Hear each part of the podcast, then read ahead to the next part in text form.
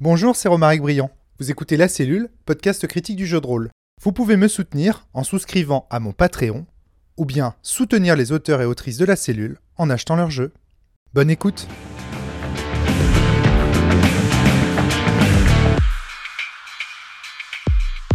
Bonjour à toutes et à tous, bienvenue sur le podcast quasi mensuel de La Cellule. Vous êtes euh, bien agité aujourd'hui. Pourquoi? Parce qu'aujourd'hui on va jouer à un jeu qui s'appelle Là, je le fais pas. hein. je reviens tout de suite, c'est pas moi qui dis le titre du jeu. hein. Céline. Ça, ça s'appelle Toi qui, comme un coup de couteau, dans mon cœur plaintif est entré. Voilà. Résumé en Toi qui. Toi qui C'est toi, Céline, qui nous Elles amène. entrées parce qu'en fait, il n'y a pas de thé. C'est toi, Céline, qui nous amène euh, ce sujet de podcast, ce, ce jeu. Toi Merci. qui hein. Nous sommes avec Maxime Victor. Maxime, ça va la pêche? De Nous ouf. sommes avec euh, Flavie Briand. C'est toi qui est en train de présenter ce podcast, Romaric. Tout à fait. Nous sommes également avec Romuald, normal, ça va la pêche Ça va très bien, merci. Et avec Valentin T. Valentin T. Hello, très bien. Et donc, Céline, c'est parti, nous t'écoutons. De quoi qu'il s'agit que toi qui. toi qui, comme un coup de couteau dans mon cœur plaintif, est entré. Ça fait bizarre. Est donc un titre qui est extrait d'un poème de Baudelaire qui se trouve dans le jeu et c'est un jeu de Simon Peterson qui est suédois. Et le jeu a donc été traduit, alors si j'ai bien compris, avec une première traduction par Mathieu B, puis ensuite une mise en forme par Simon Lee. Euh, D'accord. y a- il y a peut-être eu un peu de retraduction, mais ça, je suis pas très très sûre. Et donc, c'est un jeu euh, sans meneur pour 3 à 6 joueurs qui se joue euh, en scène. Et euh, l'idée, c'est qu'on va y jouer des vampires dans un contexte narratif un peu, un peu dramatique. Il y a assez peu de mécanique. Et une des mé- mécaniques les plus importantes, c'est que quand il y a une scène où un vampire est en jeu, il peut y avoir un autre joueur qui n'est pas dans la scène, qui se lève, vient derrière le joueur du vampire et joue le diable. Et en fait, le diable susurre à l'oreille du vampire. Euh, Susu. Oh, que c'est bon. Que c'est bon. Ah, le dispositif a l'air épique. Déjà. et, euh, Et on joue avec Maxime, en vrai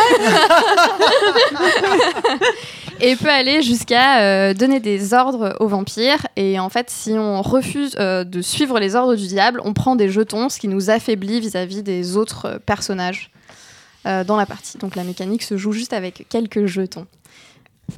Vous allez prendre cher. Donc, comme disait euh, Céline en préparation du podcast, c'est un jeu sur euh, euh, les relations euh, toxiques, complexes, euh, etc. Oui, Vas-y, c'est- je sais plus, il y avait Oui, un ça, disclaimer qui était assez Oui, il y, a- il y a incroyable. un disclaimer, effectivement, je peux le retrouver. Alors, je voulais quand même préciser, il n'y a pas que des vampires, il y a aussi des chasseurs de vampires et des humains qui sont présents euh, dans le jeu et qui ont des mécaniques un petit peu différentes. Euh, forcément, mais oui, dans le, le disclaimer, ça dit que c'est un, on aborde des sujets difficiles comme la soumission, les psychopathologies et les relations toxiques. Voilà, donc effectivement, on est bien parti. Donc ça va être un peu sous forme de canevas, c'est-à-dire qu'on commence en tissant les relations entre les différents personnages, des relations positives et négatives, donc un petit peu un écheveau bien entremêlé euh, voilà, de, de sentiments pas toujours très sains. Et euh, on démarre à partir de ça pour, euh, pour jouer les différentes scènes. Excellent. C'est à meneur tournant en quelque sorte. Donc ça veut dire qu'à chaque scène, il va y avoir un metteur en scène qui a un petit peu pour responsabilité de proposer la scène, de dire qui il aimerait voir en fait dans la suite de l'histoire euh, et de proposer très rapidement un cadre en termes de temps, lieu, ambiance avant que euh, les différents personnages entrent dans la scène et que les joueurs se mettent à échanger. Le reste du temps, il y a beaucoup de roleplay et de freeform. Et en fait, il va y avoir les mécaniques que quand le diable se lève pour aller parler aux vampires ou quand il va y avoir des conflits physiques entre les différents personnages. Et alors, euh, dans ces cas-là, ça se résout comment? Euh, Il y a une échelle de prédation qui va dire que euh, l'humain est le plus faible, qu'un vampire est plus fort, qu'un vieux vampire est encore plus fort, qu'un chasseur de vampires est plus fort et que le plus fort de tous, c'est la foule. Sauf que un vampire, s'il est en train de perdre un conflit, peut faire appel au diable. Et un vampire possédé par le diable euh, est plus fort que tout le reste, Y compris la foule? Y compris la foule. Auquel cas, c'est le joueur qui joue le diable qui prend le pas sur la narration et qui raconte la scène. Donc c'est-à-dire, il fait ce que le vampire veut, mais il le fait à sa façon.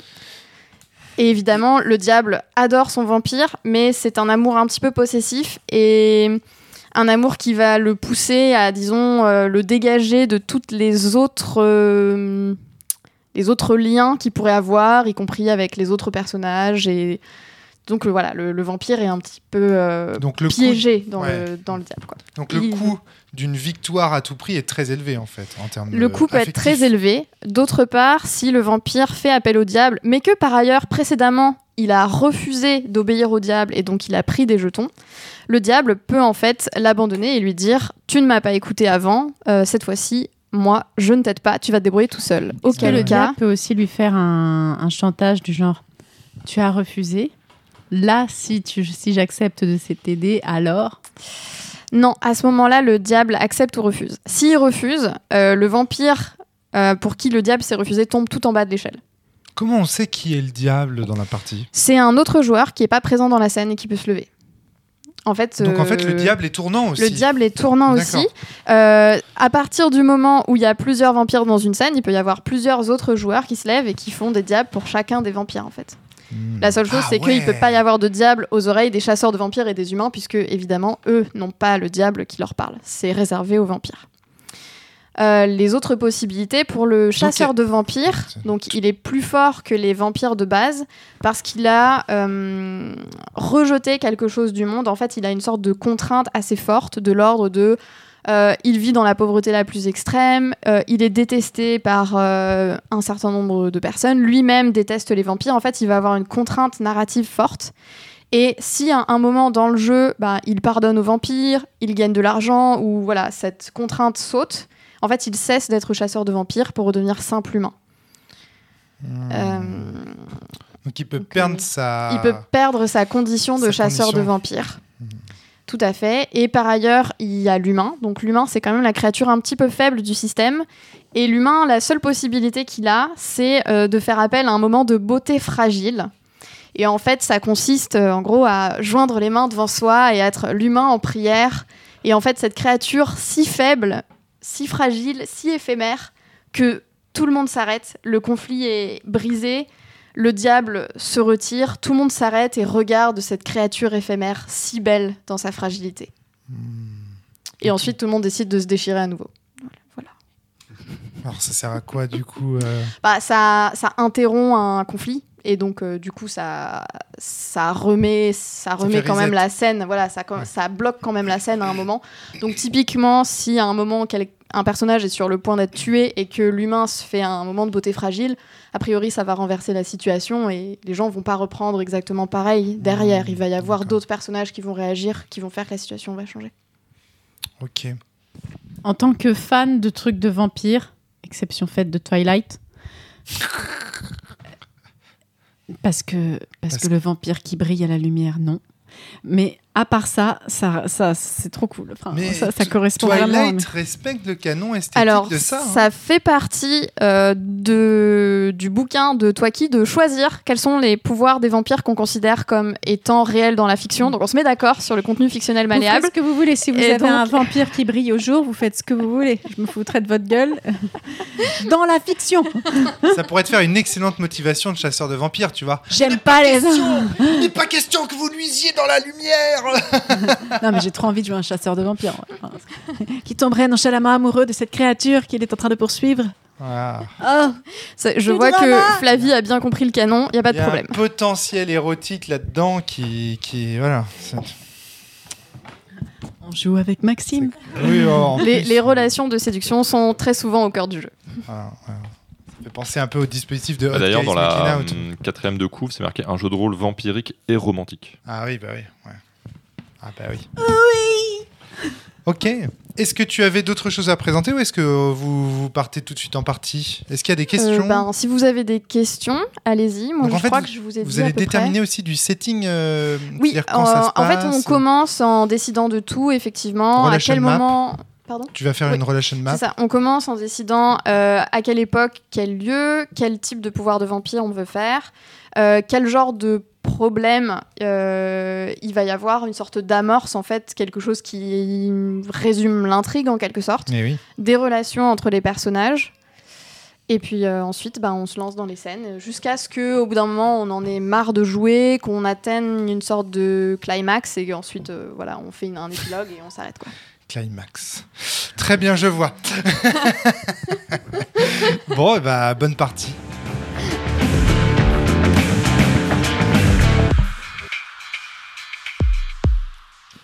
Fin de la partie de Toi qui. Alors, qui veut se lancer Comment c'était? C'était bien?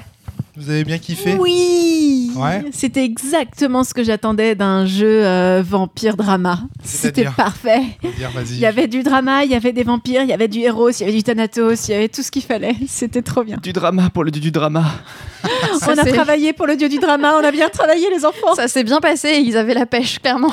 D'accord, clairement. Il y a eu deux étapes dans la préparation de cette partie. Une première étape de préparation à proprement parler des la relation map, euh, les etc. Puis ensuite, euh, il me semble que vous avez vraiment joué, euh, un vous avez mis du Ouais, contenu fictionnel, on va dire en, en live.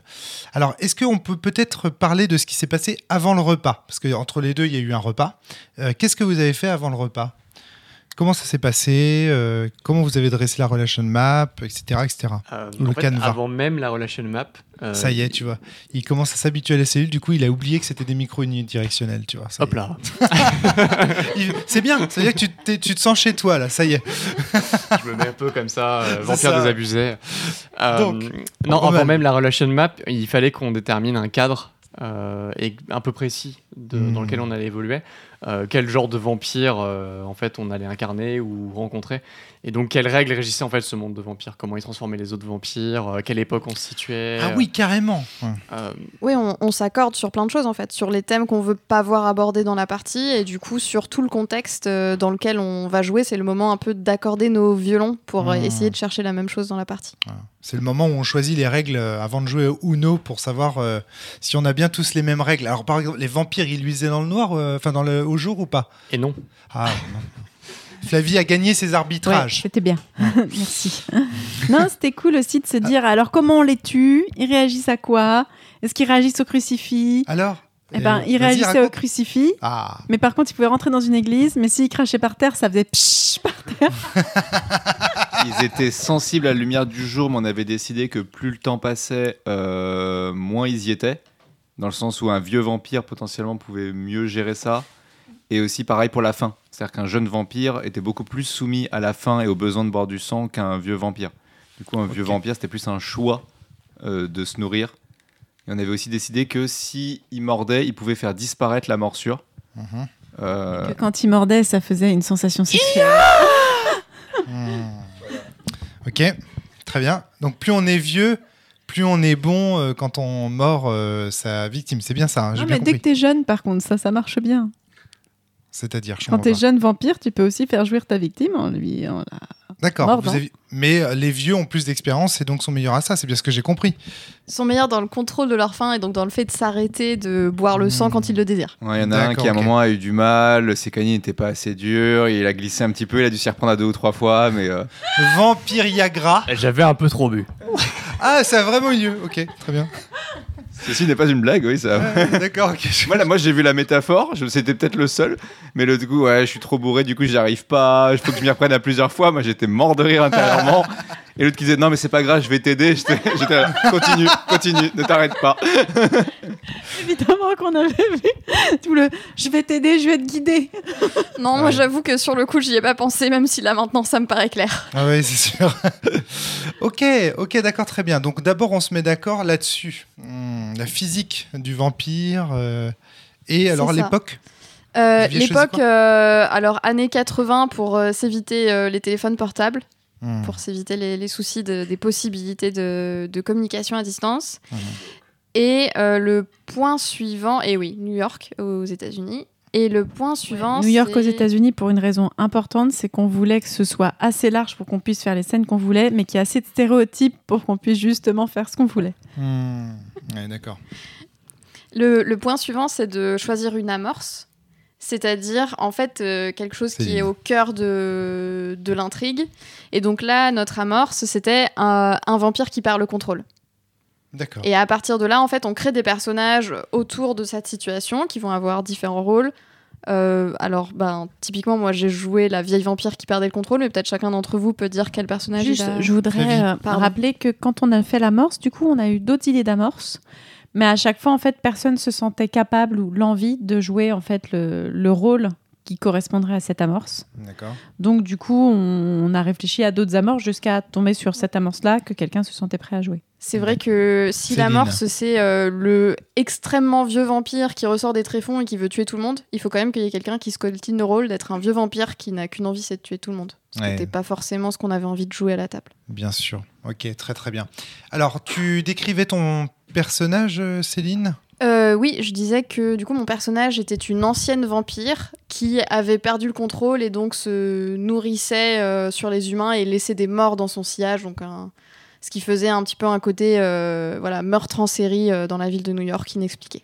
Excellent. Maxime Alors, ce qui est rigolo, c'est par contre juste pour revenir, c'est que le jeu encourage à, euh, à décrire en fait, à trouver des personnages qu'on se dit tiens, ce serait cool dans ce setting qu'il y ait ces personnages-là. Hmm. Et théoriquement à se les approprier après. Mais Céline nous a tout de suite fait remarquer, et euh, moi c'est pareil, c'est ma deuxième partie, et je suis très d'accord sur le fait que c'est intéressant de dire, de trouver des personnages, mais de rapidement prendre la main en se disant, bah moi j'aimerais bien jouer celui-là, pour éviter de se retrouver dans des situations de type, bah voilà, on a trouvé un, un personnage euh, hyper euh, nécessaire pour l'intrigue, en fait personne n'a envie de le jouer autour de la table, Hmm. et là on est bloqué. C'est quelque chose que moi j'ai constaté parce que j'ai appris à jouer avec Simon Peterson alors en ligne, donc c'était un petit peu différent. Et lui, il va très loin dans la création en commun, c'est-à-dire que euh, quasiment toute la relation map, il l'a fait où tout le monde co-crée en fait tous les personnages et les liens qu'ils ont entre eux. Et à la fin, on se distribue les personnages. Moi, ce que j'ai pu constater en jouant avec les gens autour de moi, parce que du coup maintenant j'ai fait trois parties euh, avec euh, des gens en France, c'est que euh, en fait on apprécie de pouvoir s'approprier le personnage relativement tôt et de, du coup pouvoir vraiment le colorer chacun d'entre nous à sa sauce. Et en fait on a un petit peu du mal à garder la co-création euh, loin. Donc du coup ben j'invite les gens à se saisir du personnage à un moment où ils le sentent plutôt que de pousser loin et ensuite que chacun se sente mal à l'aise face aux personnages qui sont sur la feuille et pas l'impression qu'ils puissent les prendre en main. Hmm, D'accord, très intéressant. Max, ton Ouais. personnage peut-être? Ah, moi, je jouais euh, Michael McCormick, un humain au milieu de tout ça. Euh, un humain, euh, un vieux journaliste de 50 ans, euh, un- non pas désabusé, mais euh, qui fume un peu trop, qui boit un peu trop et qui va se retrouver impliqué dans des histoires de vampires euh, qui vont le dépasser euh, un petit peu largement. Ça me dit quelque chose, Michael McCormick, c'est un nom de quoi ça? C'est un nom standard. En fait, on a tous pris des noms d'anges. ouais, donc il y a- il y avait Séraphine, euh, Séraphine, Michael, Donc Séraphine, c'était le Gabriel personnage de et, Céline, euh, de Céline, pardon. et pas toi. Euh, Flavie, ton personnage Moi, j'étais quoi Gabrielle. J'étais une chasseuse de vampires. Et ce qui était cool, c'est que je voulais déjà le jouer en drama à mort. J'ai dit, ah non, mais personne, aucun humain ne veut m'adresser la parole. Et on m'a dit, non, non, mais il y, a des, euh, il y, a des tru- il y a des listes, en fait, de, Il y a des de souffrances. souffrances. Ouais. Et j'en ai une qui était, en gros, exactement ce que je voulais faire. C'était la souffrance de la vanité. En gros, quel que soit euh, ce que tu veux et comment tu t'adresses aux humains, ils ont tous les boules de toi. Ils te rejettent, limite, ils te jettent des pierres, quoi. Alors même quand tu essayes de les aider, genre, t'apportes un bout de pain à un enfant, il prend le bout de pain, il fait, va-t'en Voilà. Et, euh, D'accord. donc c'était exactement ce que je voulais, donc c'était top. Et donc pour me libérer de ma souffrance, il fallait que quelqu'un devienne mon ami, mais un humain. Et si ça, ça avait lieu, alors elle cessait d'être chasseuse de vampires et elle redevenait simple humaine. Parce que les chasseurs de vampires le sont parce qu'ils ont une sorte de malédiction en fait. Hmm, D'accord. Donc euh, du coup, euh, c'était la, c'est la tension pendant tout le truc. T'es là, putain, j'espère que l'humain va pas devenir mon ami tout de suite, sinon je suis foutu. Romuald, tu jouais quoi comme personnage? Et j'étais Riccardo Ezzoni, euh, un Italien, un jeune vampire euh, qui profite en fait de la situation pour euh, essayer de faire grimper un peu ses ambitions et un peu le chaos que- qui est créé par, euh, par l'autre vampire et qui en même temps a un côté euh, très euh, philanthropique qui euh, est très connu, qui est une figure très connue de la ville et qui en fait essaie de trouver, de cou- trouver de- des compromis entre les humains et les vampires qui avait un Hmm. peu ce, c'est un profiteur ambitieux et en même temps, il essaie de le faire selon lui pour le bien de tous. Très très bien. Ok. Euh, donc voilà, deux vampires, une, enfin un chasseur de vampires et un humain. C'est ça. Une fois qu'on a créé les personnages, chacun d'entre eux doit avoir un lien de cœur et un lien de couteau avec euh, un des autres personnages. Donc les liens de cœur sont des liens positifs, de l'ordre euh, de j'admire machin, je suis loyal, je le respecte, je veux qu'il soit heureux, je veux qu'il m'aime, je l'aime. Euh, ce genre de choses. Et les liens de couteau, c'est des liens négatifs, plutôt de l'ordre de euh, je souhaite posséder, je souhaite trahir, détrôner, soumettre, euh, tuer, je déteste. Enfin, vraiment, des choses comme ça qui sont en fait autant de- d'accroches dans la partie pour agir en fait et euh, interagir avec les autres personnages. C'est d'une simplicité déconcertante, mais le résultat doit être explosif. D'autant qu'on s'est tous mis euh, trois attaches au final, à chaque fois.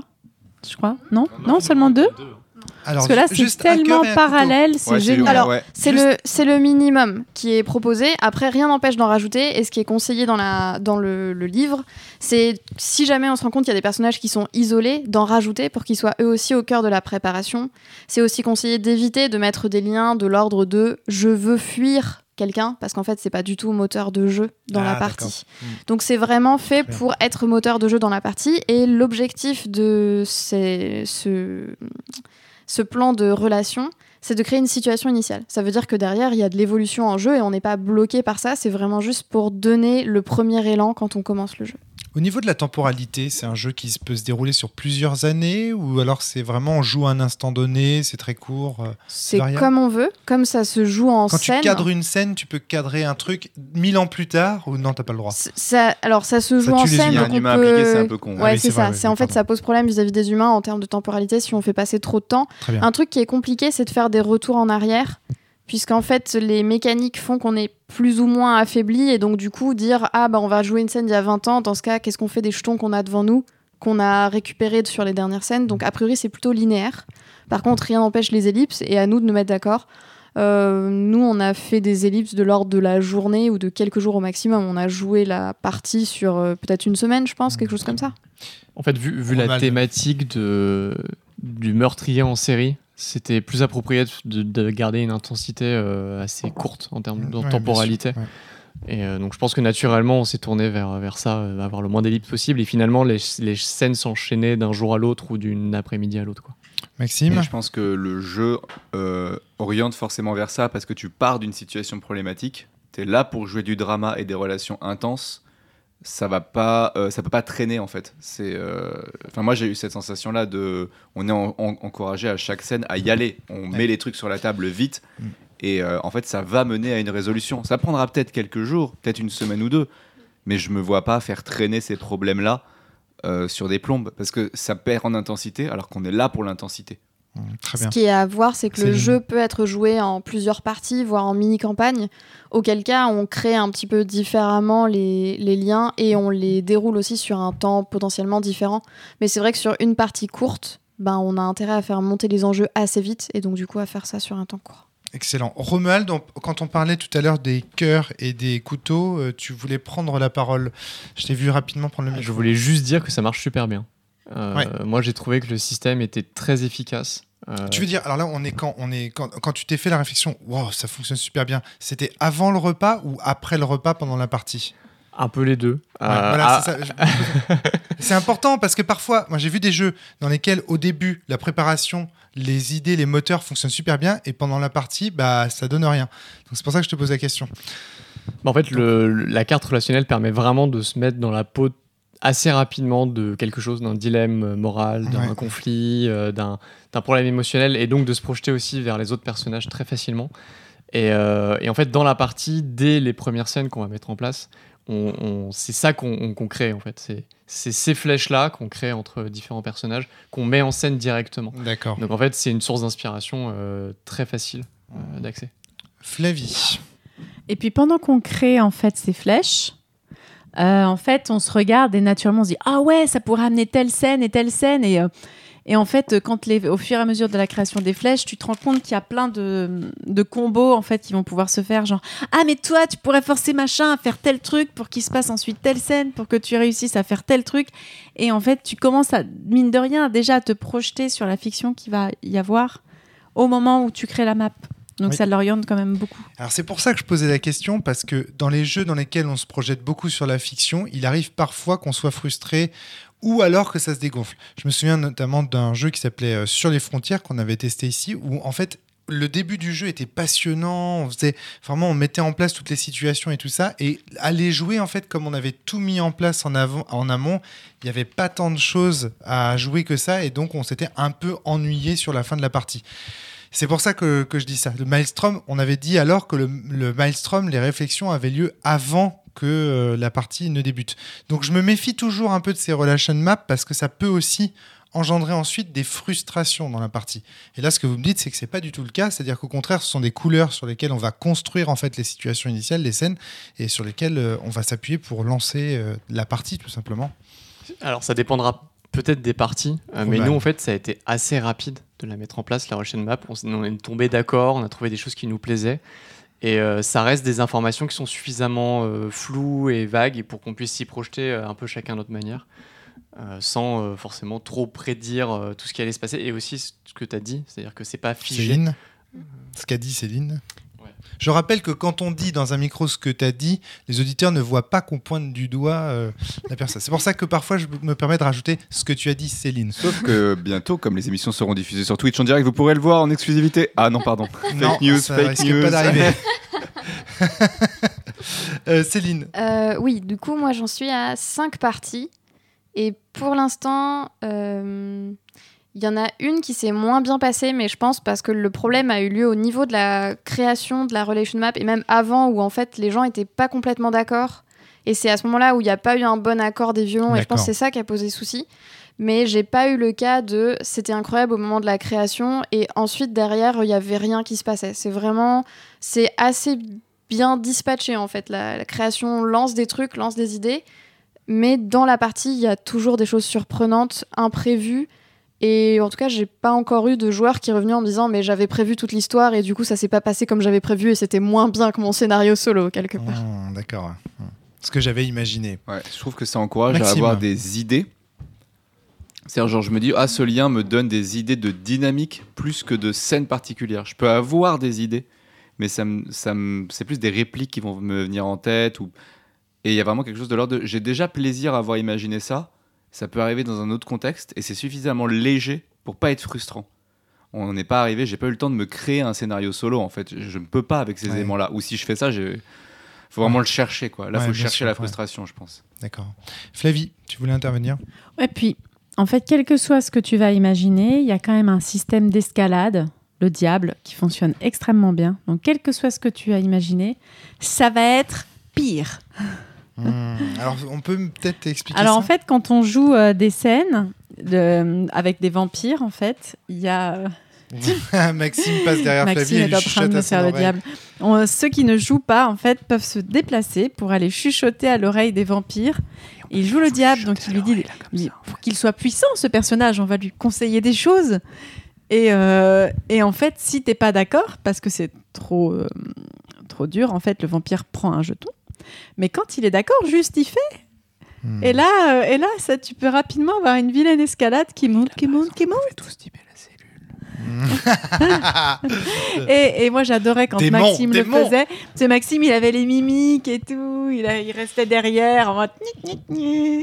C'est vraiment un rôle que je trouve euh, très très drôle à jouer. Quand, en plus, quand tu joues humain, dès qu'il y a les scènes avec les deux vampires, tu te frottes les mains en te disant Hum, Je vais voir qui Et, euh, et c'est une mécanique. euh, Moi, j'ai joué vampire sur ma première partie et là, j'ai joué du coup humain. Quel intérêt on a à suivre le- les conseils du diable, Bah, ne pas être affaibli.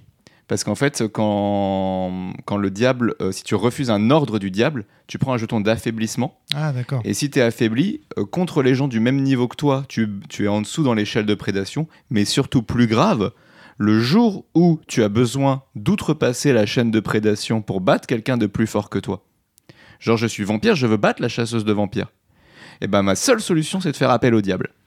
Si je n'ai aucun jeton d'affaiblissement devant moi, le diable est obligé de venir à mon secours.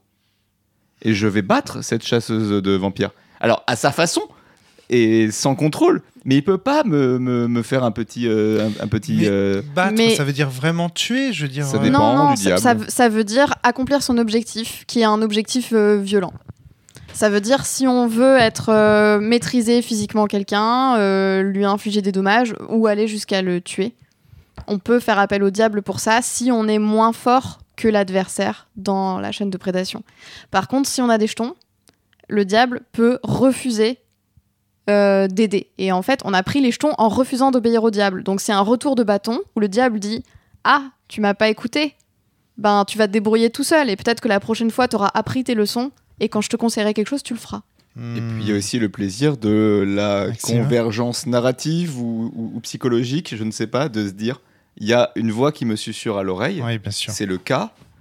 Bah, je peux essayer d'y résister pour aller à autre chose, mais je pense, mais il y a un plaisir en tant que vampire à juste se laisser driver par euh, par cette puissance en fait qui vient te susurrer à l'oreille. C'est Évidemment. Romuald, les têtes que tu faisais quand les autres te murmuraient des trucs. Alors, du coup, moi, je pouvais pas voir quand je te murmurais ta tête. Mais il y a des moments où tu sais, ça faisait l'écarquillement des yeux, genre non. Ah, si. Eh, bon, il y a des moments où tu as refusé, mais tous les moments où tu disais oui, où je voyais bien le mini sourire, genre on va faire ça. Et c'était, c'était priceless. C'est-à-dire que ce qui est très drôle en tant que diable, c'est que tu, dès que le vampire essaie d'être conciliant, tu viens derrière lui et tu lui dis non mais et puis quoi encore, tu vas pas tu vas pas t'abaisser à ça, Mm. tu vaux plus que ça. Non mais euh, c'est pas une humaine qui va te dire quoi faire. Euh, et puis quoi encore Non mais et c'est Est-ce et tu le brosses dans le sens du poil tout en l'humiliant un petit peu. C'est vraiment, je trouve que la relation la plus toxique du jeu, c'est la relation du diable avec son vampire quoi. Enfin, je sais pas ce que vous en pensez les vampires, mais euh, Euh, Romuald, tu voulais intervenir, excuse-moi. Oui, alors je suis d'accord avec euh, la relation toxique, mais euh, en fait, ce que je trouve la, la- la vraie force du diable, de l'existence du diable, euh, c'est de relancer euh, une, une forme d'inspiration et de nouveauté dans ce qu'on joue. Parce qu'en fait, ce qu'on joue, on a une idée du personnage qu'on veut jouer, on a une projection de ce qu'on va en faire dans la partie. Bien sûr. En fait, le diable, il vient en permanence euh, changer ça. Euh, et pas uniquement parce qu'il y a un autre personnage qui intervient et qu'il a une intervention qui nous surprend, parce que nous, on est poussé au changement. Et on est Game du coup changer. poussé, on est poussé à se dire comment mon personnage il évolue, comment il réagit à, un ch- à quelque chose qu'on lui a demandé de faire, et qu'est- qu'est-ce qu'est-ce que ça change chez lui en fait. Céline, tu voulais rebondir? Ou pas Ou Non, je, je voulais, je voulais ajouter un synonyme pour dire que le, le diable propose une nouvelle pente qui n'est pas Mhm. celle qu'on avait peut-être prévue entendu. pour le personnage. Excellent. Alors moi, ce que j'aimerais bien maintenant, à ce stade, c'est un exemple concret de scène que vous avez vécu pour voir euh, comment ça se passe avec le diable, par exemple. Non, c'est tout le temps, en fait. C'est compliqué. À, à partir du moment où il y a un vampire qui est présent dans une scène, euh, il peut y avoir un autre joueur qui se lève et qui vient euh, chuchoter à l'oreille du joueur du vampire. Vous Donc en fait, eu- ça a eu lieu beaucoup. Ouais, pardon. Ouais, un exemple typique, c'est la scène où il y a, vous êtes tous les deux, les deux vampires, en train de discuter et de négocier, je pense, euh, les conditions de. Donc, la vampire qui, qui commet des meurtres en série. Ouais. L'autre vampire dit maintenant, faut que tu te calmes, euh, je te fournirai de la bouffe si tu veux, mais faut pas que tu les tues. Et euh, elle, elle dit ok, euh, pas de souci. Donc, il négocie. Elle dit ouais, bah tu me fournis à bouffer ce soir. Et elle dit mais d'abord, tu le goûtes. Et moi, en tant que diable, je suis dans l'oreille du vampire euh, et je lui dis tu vas pas juste la goûter quand même vas-y, bois goulûment. Et là, je lui donne, c'est, bah vas-y, tue-le, c'est un ordre. Genre, euh, vraiment le diable qui dit, bah bouffe-le intégralement devant elle, Alors que. euh, alors qu'il est censé n'en goûter qu'un bout. N'en goûter qu'un bout, ouais. Et là, lui, il Et la prend un jeton. convaincre d'arrêter de tuer des gens. Au passage, il y perd s'il fait. Du coup, lui, il prend un jeton. Ouais. Et euh, pour refuser l'aide du diable, du coup, le diable retourne se rasseoir. Mais il a quand même dit bah, qu'il en avait bu un peu trop. Et elle, il a quand même eu les, les emmerdes sans avoir eu le bénéfice. Mais, euh, D'accord. mais sur des situations, voilà, toi, tu te dis, bah, je vais juste goûter comme prévu. Et là, tu as quelqu'un qui vient te dire à l'oreille, non, il est très bon, Voilà. vas-y, bois en plus. Vous savez, c'est très important cet exemple parce que ça me permet aussi de voir le type de scène qu'on joue, mine de rien, parce que jusqu'à maintenant, c'était très. C'est comme éthérique. quand, euh, quand Céline, tu joues avec euh, Maxime et que, euh, bon, tu sais quand même censé être quelqu'un que tu as aidé toute sa vie, etc. Et que euh, je te murmure à l'oreille, ils sont vraiment très bons. Oui. Vraiment, ce serait bien. Donc on rappelle que. Céline est une vampire et que Maxime est un humain. Et là, euh, je te vois prendre le truc, genre, oh, c'est pas possible. Ouais. Oui, il y a cette utilisation-là, oui. Il y a, il y a un plaisir quand on a comme ça le. Alors en fait, on a le diable qui chuchote à l'oreille du joueur. En tant que joueur, on est un petit peu perturbé dans la conversation en fait. Il y a un certain plaisir à le laisser transparaître plus ou moins, à montrer dans la dans la fiction que qu'on est impacté. Par exemple, moi, ça pouvait être, euh, je regarde le verre de jus de tomate vide et je je- je- j'en cherche encore quelques gouttes au fond ou des choses comme ça. Et ensuite à, à manifester très clairement le fait qu'on a dit non en presque en fait le, le joueur du vampire peut parler comme s'il parlait au diable. Les autres ont juste l'impression qu'il est complètement fou, mais en fait il y a, il y a moyen de faire transparaître un petit peu les interactions qu'on a avec le diable. Et bon, les autres personnages ne savent pas ce qui se passe, mais les joueurs en face se régalent en fait des interactions. Et, et d'ailleurs, je crois que c'était particulièrement manifeste pour moi sur cette partie où euh, j'ai vraiment pris beaucoup de plaisir à regarder les scènes dans lesquelles je n'étais pas et à voir les, les interactions entre les autres joueurs. Les, les moments en tant que spectatrice étaient particulièrement savoureux. Tout à fait. Moi, j'ai Ouais. beaucoup aimé regarder les... vous regarder jouer en fait aussi. Maxime. Moi, en tant que joueur, euh, j'ai j'ai vraiment aimé. J'aime incarner le diable parce qu'il y a le côté je joue carrément. C'est pas juste je suis une voix à son oreille. Je joue corporellement. Le fait d'être un diable qui réagit, qui fait des mimiques en mode ah là c'est bien, ça c'est mon vampire, ça c'est mon champion, ou euh, qui fait euh, ou qui fait la gueule quand il y a un truc qui se passe pas ou qui se lève et qui, et qui- qui est là genre non mais puis quoi encore? Et puis et je dis rien, je suis derrière lui, mais je joue aussi pour les autres joueurs. C'est euh, c'est très méta parce qu'en théorie il y a que le vampire qui est censé me voir et il y a des moments en fait il est le seul à ne pas me voir et c'est les autres qui ont accès au jeu. Et moi, je, je, sais pas, je sais pas si c'est prévu par le jeu. mais je trouve ça Ah, assez cool. Je vois la situation. hein. Euh, je, je pense pas que ce soit prévu par le jeu, mais du coup c'est l'occasion pour moi de dire que quand j'ai joué avec Simon Peterson, on a joué en ligne, tout simplement parce qu'il est en Suède et que ça faisait un peu loin pour jouer en présentiel. Et en fait, quand on joue en ligne, le processus qui est proposé, donc on joue sur Discord, c'est qu'en fait tous les joueurs mutent le joueur qui fait le diable, à part celui qui l'entend à son oreille. Et donc ça fait qu'en fait les- c'est très différent puisque euh, c'est vraiment de la surcharge pour le joueur qui a le diable qui parle à son oreille parce qu'il entend à la fois la conversation des autres joueurs à laquelle il est censé participer, puisqu'il est dans la scène, et à la fois le diable qui lui parle. Euh, le diable entend tout le monde et donc peut choisir les moments où il intervient. Par contre, les autres joueurs savent pas quand le diable parle. Et donc, en fait, eux n'ont aucun moyen de, de, de- de savoir ce qui se passe et ont vraiment le côté, des fois, le joueur ne répond pas, parce qu'en fait, il est en train d'écouter le diable et.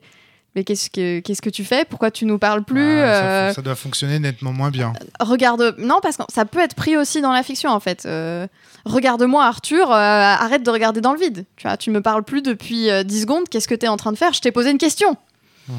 Ok. Donc tu peux jouer sur ça aussi. Mais ça fait un jeu très différent et effectivement, il n'y a pas la possibilité d'observer le diable comme on peut le faire euh, typiquement avec Maxime qui, euh, qui le joue particulièrement. Ok, très bien. Une Et enfin, il- qu'est-ce qui se passe, Arthur? Réponds-moi. Euh, il écoute son diable, là, Romaric. C'est ça exactement. Euh, Peut-être on parle un peu de la fiction qu'on. Ou en speed, hein, parce que je pense qu'il n'y a pas grand-chose à dire. hein. Ben, On- on moi, j'ai trouvé bien, ça hein. hyper satisfaisant en fait. Euh, je l'ai dit au début, mais ça fait plaisir de voir un jeu de rôle qui manie cet héros, ces Thanatos, sans se prendre la peau de banane en fait. Et euh, trop souvent, ça vire soit l'un, soit l'autre. Et, et là, il y avait vraiment euh, une recherche du drama. Le Play Toulouse de, euh, de Romuald, il était juste priceless. Quoi. Désolé, mais euh, c'était trop bien tu t'énerves, t'es en train de détruire tout ce que tu veux, on te retrouve, t'es bourré, t'es dans le caniveau, t'arrives même pas à être aimable à ce moment-là quand on vient de tendre la main. Enfin, non, j'ai trouvé ça, j'ai trouvé ça super. Enfin, ces moments en fait aussi où, vu que les archétypes sont très marqués et qu'on est beaucoup dans un stéréotype finalement, mais qu'on va pouvoir s'approprier. on- souvent en fait, quand on va jouer, il y a toujours, euh, il y a toujours entre guillemets 10 minutes où on se regarde en chien de faïence genre, je sais pas. Qu'est-ce qu'on joue Je sais pas, je suis un peu gênée. Et là, il n'y avait pas ça en fait. Vu que les archétypes sont assez forts, tu fonces directement dans, dans ce que tu es venu chercher et le jeu te permet de l'avoir en fait. Et ça, c'est une question que j'aimerais vous poser. C'est, euh, à votre avis, qu'est-ce qui fait qu'on arrive à, le, à rentrer dedans à ce point-là Qu'est-ce que. Pourquoi en fait? Je dois admettre que j'ai trouvé que ça avait particulièrement bien marché sur cette partie-ci. Euh, j'ai l'impression que ça, ça a participé le fait que vous ayez tous beaucoup d'énergie, que vous ayez mis euh, de, beaucoup d'expressivité dans, dans la façon de jouer. Je pense qu'un autre point qui est important et qui là j'ai retrouvé dans toutes mes parties, c'est qu'en fait entre les scènes, il y a toujours moyen de recalibrer et de voir exactement ce qu'on cherche. Et en fait, c'est un moment où bah, il y a une personne qui est responsable de la scène suivante, mais en réalité, assez vite, ça se fait une sorte de petite discussion de qu'est-ce qu'on aimerait voir comme scène suivante, qu'est-ce qui nous paraît le plus intéressant, euh, quel personnage on a envie de voir interagir dans la scène. Et en fait, ces petits moments de recalibrage régulier, c'est, je pense que ça, ça participe aussi euh, du fait qu'on arrive à avoir une harmonie plus forte dans le jeu et donc du plaisir du jeu. Euh, Valentin, tu voulais intervenir? Ouais, pour la, la mise en place euh, efficace des scènes, il y a un truc qui m'avait marqué, c'est que hum, il y a un responsable de scène, je- si je me rappelle bien. Ça, je trouve ça très intéressant, c'est de dire quelqu'un va cadrer la scène, va avoir la responsabilité de dire bah j'aimerais bien que ce soit ça qui se passe, mais en fait concrètement dans la partie on, on- on en discute, on négocie, en fait c'est plus une proposition quoi. C'est quelqu'un qui dit ah bah ouais j'aurais plutôt envie de ça, qu'est-ce que vous en pensez? Mais du coup c'est juste que ça organise la discussion. Il y a juste quelqu'un qui est leader de la discussion en fait et qui prend la charge de dire bon maintenant euh, je pense enfin c'est pas comme ça que ça se fait concrètement mais vu que ça se centre sur quelqu'un ça va beaucoup plus vite c'est plus naturel en fait. Il y a quelqu'un qui va vraiment euh, prendre en charge la, structuration des scènes. Et souvent dans les jeux à narration partagée, euh, j'ai le sentiment qu'il y a un peu ce problème que tu citais, Flavie, de ben, vu qu'on a tous la responsabilité et qu'il n'y a pas vraiment quelqu'un qui, qui est là pas pour, pour l'idée, pour animer, enfin pour prendre la charge, bah, on se fait beaucoup de politesse, euh, c'est normal aussi, mais euh, le jeu permet de, bah, d'accélérer, de fluidifier peut-être euh, en arbitrairement en disant que quelqu'un doit l'idée. Quoi. Maxime. Bah, là, pour le coup, euh, paradoxalement, le coup du leader ou de la leaduse de scène, on était, bah, comme à chaque fois, quasiment, on était perdu, on savait plus du tout qui, à qui c'était de l'idée. Et il y avait un côté de quelqu'un propose, et encore, enfin, on était très dans le côté partagé de bah, ce serait bien qu'il y ait telle scène, et on sait même plus qui a proposé et c'était qui le leader. Et c'était plus, une fois qu'on dit il y a tel personnage et tel personnage, c'est plus les interprètes des personnages du coup qui cadreraient la scène parce que c'était le qu'est-ce qu'ils trouvent être le plus cohérent vis-à-vis de leur personnage. Mais je suis quand même d'accord avec Valentin que, en fait, euh, alors moins sur la fin, parce qu'effectivement, on avait un peu plus perdu à qui c'était le tour. Mais en tout cas, au début, au moins, le leader, il organise la discussion et il demande euh, aux joueurs est-ce que ça leur va de faire la scène? Où est-ce qu'ils se verraient? En fait, il pose des questions de l'ordre de bah, où est-ce que ton personnage se balade d'habitude? Où est-ce que vous pourriez vous rencontrer? Et finalement, des fois, il cadre pas la scène, mais en tout cas, il demande aux joueurs et donc il organise la discussion pour positionner la scène, en fait. Et je suis d'accord que ça, ça fluidifie. D'accord. Et ce qui fait que, pour revenir à la question de départ, qu'est-ce qui fait que le jeu marche si bien et que Maxime. ça marche tout de suite? Euh, bah Déjà, comme, on vient de le dire, l'aspect scène, euh, scène par scène, ça permet, c'est une mécanique qui permet en effet de se dire, bah, on a fait tel enjeu à tel moment, quel on regarde la relation map, quel autre enjeu on n'a pas encore mis en scène, ou les conséquences de cette scène déclenchent quel enjeu, bah, on y va tout de suite en fait. Le principe du jeu là, à drama, on n'est pas là pour tourner autour du pot. On va faire très peu de scènes d'ambiance, je trouve, très peu de scènes de- d'exposition euh, problématique, résolution. Voilà, c'est on y va, euh, on, ou on cherche. Et souvent, ce qui se passe, c'est qu'en fait, il n'y a pas de résolution, il y a juste des nouvelles problématiques qui émergent. Et, euh, et à partir de là, on les règle. Genre là, euh, première scène, l'enquêteur arrive sur les lieux d'un nouveau meurtre. Il est... Ah bah non, même pas, non, pardon, non, nouveau la meurtre. deuxième. Pardon, deux, ouais, premier, il y a un nouveau meurtre. Le vampire, confrontation entre les deux vampires, en mode je sais quitter, je sais que c'est toi qui fais ça. Donc tout de suite, ils se, ils se mettent au défi, quoi. En gros. La chasseuse de vampires est présente dans la scène à la toute fin, on l'apprend, et donc elle a aussi été euh, spectatrice de la scène. Et effectivement, deuxième scène, l'enquêteur découvre les. Enfin, le journaliste Journaliste. découvre les morts et donc en fait est lui aussi au cœur de l'intrigue. Et donc en fait en deux scènes, Et la le chasseuse de monde, vampire lui euh, file tout de suite une info, quoi. Voilà. En plus, voilà, à la fin, la chasseuse de vampire arrive, elle me file une info directe. En mode va à ce bar, tu trouveras des, tu trouveras des réponses. Flavie ne sait même pas ce qu'il y a dans ce bar, juste elle a eu cette idée-là pour donner du, du drama ou de l'i- de l'idée? Je sais pas. non, j'avais pas l'idée. En fait, je me disais, ah, il va, elle l'a trouvé là, ça se trouve, c'est un bar où elle va régulièrement. Au final, c'est pas du Oui. tout ça. moi je me suis dit que tu pensais que ça allait être un bar où j'allais souvent, puis en fait c'était le bar de Ricardo, c'était pas c'est le le mien. bar de Ricardo, c'est un bar à vampires. Je l'ai envoyé se faire bouffer. Je suis là, hmm, euh, il va peut-être m'en vouloir. En même temps, ça correspond à mon personnage. Et voilà, en fait, on- on- on- il y a eu aussi, voilà, il y a eu des bons moves comme ça de Flavie qui est juste, je donne un truc, mais je sais pas où ça va aller, et c'est générateur. Et après, on- les autres s'en saisissent. Euh, J'ai pas d'autres exemples, mais ça, c'était vraiment l'exemple que j'ai eu en tête, qui est que dans ce jeu, souvent, tu files quelque chose, euh, tu te donnes, et Ben, après, les autres en font ce qu'ils veulent, quoi. C'est le, ça a été le cas dès le début aussi de Romuald qui dit euh, la personne qui a appelé la police c'est moi. Et ça tout de suite ça met sur ses traces à lui puisqu'en fait bah, en étant témoin il est tout de suite impliqué en fait par le journaliste qui va le retourner le chercher. D'accord, ok. Hmm. Donc, euh, c'est zéro enquête, euh, zéro préparation des scènes. On va tout de suite droit au but. Là, on est vraiment dans l'illustration typique du story now, quoi. Vraiment, c'était l'archétype même du truc.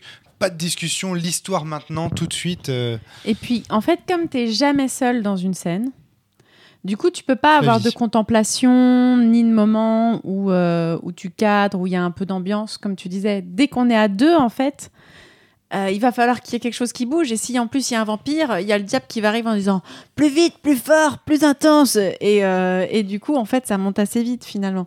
C'est un vrai jeu d'escalade. Finalement, la scène la plus kikil de la soirée, euh, c'est la scène entre les deux humains où on, on s'est ramassé du drama dans la gueule tous les deux pendant voilà. Et moi j'arrive et genre je suis là. Je viens de voir. En fait, tu es qui s'apparente à un ami pour moi. C'est dire à quel point je suis seule. Donc tu vas à fond dans le drama. Genre l'autre il me propose de l'alcool et c'est vraiment la scène la plus tranquillou. Parce qu'il n'y a pas le diable qui est impliqué aussi. On est en Il plein n'y a pas jour d'escalade. et on papote quoi. Alors euh, le, qui débarque, l'humain qui se méfie direct en mode Mais tu m'as envoyé me faire bouffer chez des vampires, connasse Et là, je te relance encore sur les trucs. Tu devrais faire ça, quoi? C- Cette personne-là est dans ton entourage? Enfin, c'est un vampire? Non C'est du drama tout le Oui, temps. les, les secrets, euh, les secrets sont exposés très très vite. En fait, il n'y a pas de rétention des secrets forte, puisque ce qui est intéressant, c'est pas les secrets et comment les découvrir. C'est ce qui est intéressant, c'est qu'est-ce qu'on fait une fois qu'on a les secrets en sa possession. Bien comment sûr. on y réagit. C'est génial. C'était là, tout ce que j'entends, c'est exactement le Story Now. Mais alors, il y a tous les ingrédients. Je me souviens quand on parlait de la proposition euh, Story Now euh, avec Frédéric Sintès, vous venez de décrire absolument tout ce dont il me parlait pour obtenir un jeu euh, narrativiste. Et ce qui est marrant, c'est que pour autant, moi, quand je vous écoute et quand j'écoute le récit de votre euh, fiction, j'ai l'impression que vous étiez vachement dans l'esthétique, en fait, dans l'esthétique du drama, euh, etc., etc. Est-ce que vous avez formulé des jugements moraux sur les autres Vous avez trouvé qu'il y avait des salauds ou pas du tout ou- Je sais pas? Ben, moi, je pense qu'il y a des jugements beaucoup. La chasseuse de vampires, elle, elle arrive et elle, elle est beaucoup en train de dire bon, c'est moi en tant que vieille euh, vieille vampire, on m'a on m'a beaucoup dit euh, t'es un monstre, t'as tué plein de gens, tu peux pas continuer à faire ça, il faut que je t'arrête, c'est pas possible. Donc il y, a- il y a quand même beaucoup de jugements. La chasseuse de vampires s'est pas mal baladée en, en baladant La chasseuse de vampires est là. Putain, est-ce que vous pourriez arrêter de manger des gens salement, s'il vous plaît, dans ma ville? Parce qu'en vrai, sinon, je vais devoir vous buter. Et il s'avère que j'arrive à un moment de ma vie où j'en ai un peu ras-le-bol de buter des vampires et que j'aimerais bien, genre, que les gens m'aiment bien. Et il s'avère que quand je passe mon temps à tuer des gens, ils m'aiment moins. Et du coup, je passe mon temps à aller voir. C'est mal, c'est mal ce que tu fais, vieux vampire. Toi, jeune vampire, ce n'est pas mieux non plus. Je vais buter un des vampires que tu viens de créer pour te montrer à quel point c'est mal. Donc en fait, Il y, a- y beaucoup de jugements. Il y a du jugement aussi, euh, pour moi, en tant que vieille vampire, vis-à-vis du jeune vampire. Il y a, il y a un peu de, de mépris, en fait, des choses comme ça, de dire, mais c'est parce que tu sais pas, t'as pas appris la vie, t'es es encore trop jeune. Tu, là, tu fais n'importe quoi parce que t'as pas vécu assez longtemps. Donc, euh, je pense que le jugement, il est à plein de niveaux entre les personnages et il est beaucoup exprimé, en fait. Il y a des périodes très violentes entre les personnages. C'est facile de juger quand Maxime. t'es au-dessus dans la chaîne alimentaire et que tu peux le bouffer s'il te saoule. Je t'avoue, quand t'es en bas de la chaîne alimentaire, je sais pas si je vous ai beaucoup jugé. À part quand j'ai dit, ouais, en fait, vous êtes tous pétés, quoi. Euh, à la fin, quand tu voulais, tu voulais faire exploser la situation. Peut-être un petit peu.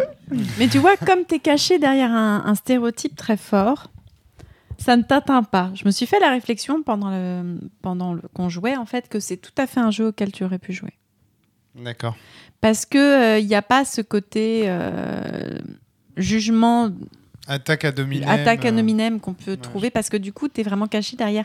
Un canon esthétique très fort en fait et qui du coup euh, tu, que tu es là pour jouer dans lequel tu dois être jugé. Je veux dire si personne n'avait dit au vampire c'est mal ce que tu fais je me serais senti un peu triste quand même parce que quand même c'est mal ce qu'il fait. Ben, et c'est le principe c'est vampire c'est ah mon humanité ah mon dieu. Ça, à partir du moment où la mort, c'est on a un vampire qui perd le contrôle, il y a forcément des gens qui vont essayer de l'arrêter, et on part avec cette idée-là que c'est pas possible que la situation continue telle quelle. Donc il y a. Voilà, les, choses s'enchaînent, et je suis d'accord pour dire que les paroles sont très violentes, euh, mais moi je me sens pas non plus jugée dans ma, personne en fait. Je me sens parfois dépassée par les arguments de la chasseuse de vampires, dire c'est mal, c'est mal, oui, c'est- vrai. Est-ce que je pourrais pas faire un petit peu mieux? Peut-être que je pourrais essayer de faire mieux, mais j'ai pas l'impression d'être jugée en tant que personne du tout. Et puis il y a les sas de décompression entre chaque scène aussi, qui ont plusieurs, dont l'intérêt est surtout parce que quand c'est des scènes extrêmement intenses où tu es là, tout le monde retient sa respiration en mode oh putain, putain, c'est trop bien, mais c'est hyper bourrin. Et donc quand la scène s'arrête, t'as tout le monde qui éclate de rire en mode ah, c'était tellement de drama. C'est pour Et ça qu'on les voyait rire, Valentin. Du coup, ça, ça, permet de, ça permet de lâcher la pression et du coup, quel que soit ce qui a été dit, de se redire aussi attendez, on est là, on est tranquille, c'est un jeu de rôle. Et c'était kiffant et intense. Ouais, c'est kiffant, intense. Il y a un petit côté genre, c'était bon, on y retourne. Ah ouais, on y retourne. On fait quelle scène là?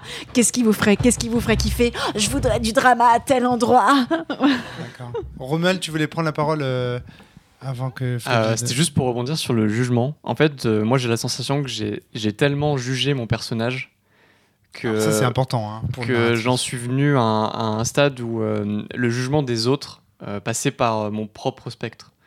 Euh, je me projetais en fait dans leurs actions par les miennes et je me demandais, euh, mais en fait, euh, quelle est ma place dans, dans le jugement que je peux leur imposer Hmm. Et euh, ça me mettait vraiment en perspective euh, les problèmes et du coup, j'avais un, un jugement qui était finalement assez, assez neutre, enfin assez, assez clair quoi dans ma tête. C'est intéressant. J'ai- Je tiens à te remercier d'ailleurs parce que c'est la première fois que je joue une relation toxique en kiffant la jouer, je crois. Ce qui est quand même, euh, ça veut dire quand même qu'au niveau de la sécurité affective, on était nickel. Émotionnel. émotionnel ouais et euh, là il y a pardon il y, avait vraiment des des enfin c'était vraiment hyper intéressant à jouer et euh, le fait que jusqu'au bout je me suis je me suis posé la question de savoir comment finirait la relation etc Euh, c'était hyper agréable en fait euh, parce qu'en plus comme on, je suis relié on est reliés tous à tout le monde en fait euh, la relation jusqu'au bout on ne sait pas comment elle va finir parce que ça va dépendre des, décisions des autres en fait et chaque scène dépend de toutes les décisions des autres. Donc que ce soit même euh, juste av- pendant que les autres jouent une scène, tu ne sauras pas quelle scène va être jouée tant que tu n'auras pas vu le bout de la scène des autres. Et ça, j'ai trouvé ça très très fort en fait parce que très souvent, en fait, euh, dans les jeux de rôle comme ça, tu te dis bon, les autres jouent, je vais regarder, mais mais du coup, tu perds un peu le fil et l'intérêt. Alors que là, comme du coup, tu peux pas savoir ce qui va pouvoir être joué tant que les autres auront pas fini et qu'en plus c'est des scènes très intenses, mais juste tu te régales. Et en plus, tu as ce, t'as ce petit côté pour, que le, pour que ça puisse continuer, il faut que tu suives vraiment exactement ce qui est en train d'être fait devant toi, sinon tu ne vas pas être capable de savoir quelle scène jouer après. Donc ça maintient ton attention. D'accord. Hmm. Maxime, tu étais 100% d'accord avec ça, tu haussais les mains. Tu voulais ajouter quelque chose? Je crois, mais j'ai perdu parce que sinon, euh, sinon c'est pas drôle. Euh, Attends, euh, tu disais donc. Que, en fait, euh, c'était, on pouvait pas savoir ce qu'on allait jouer jusqu'à la fin des scènes des autres. C'était les autres qui décidaient. Parce qu'en fait, tu dépends de leurs décisions et de ce qu'ils font, et que du coup, ça maintient ton attention pendant les scènes. Bah oui, je suis c'est entièrement aussi ce qui d'accord. crée la surprise, C'est j'imagine. oui et même dans le là je voulais raconter du coup une anecdote un peu drôle euh, qui était sur l'autre partie qu'on avait faite qui est que parfois même la mécanique fait que tu n'as pas le contrôle sur le drama quoi que tu veuilles dans ce jeu et bah tu sais c'est le moment enfin Céline a étonnée du coup je lui réponds c'est le moment où euh, en tant que personnage je, je dis bah je te protège et je ne veux pas que tu te fasses attaquer donc on avait eu cette situation là où mon personnage vieux vampire venait de vampiriser un humain et du coup, il la protège. Et là, euh, l'autre, la chasseuse de vampires, en face, dit Bah très bien, je m'attaque euh, au personnage de Céline, jeune vampire. Et moi, je dis Bah non, euh, j'appelle le diable au secours pour qu'il pour qu'il me permette de sauver. Et là, le, le jeu me dit Ah, mais non, mais t'es pas impliqué dans le conflit. Du coup, tu peux pas. Et, et là, tu fais genre Ah Et Céline dit Bah non, bah moi, ça me va qu'elle me tue la chasseuse de vampires pour le drama.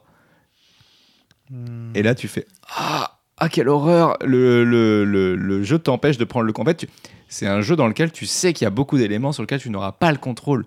Il y a trop d'autres personnes qui peuvent choisir de jouer et du coup, tu es dans la réaction.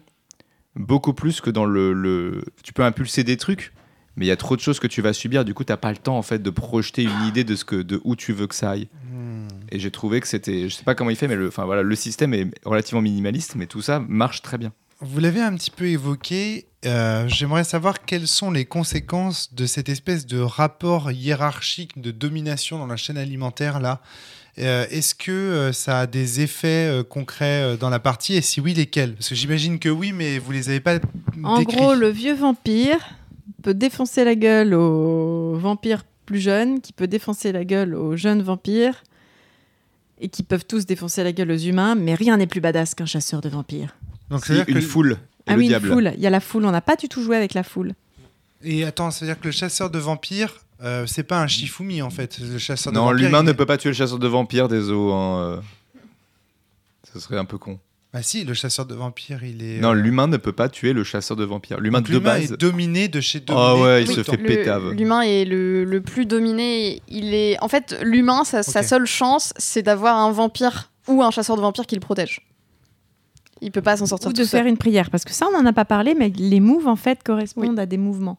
C'est vrai. Et en fait, quand tu décides mouvement physique, du physique, joueur. quand tu de décides de, euh, de lancer un conflit, en fait, tu tends le poing vers quelqu'un.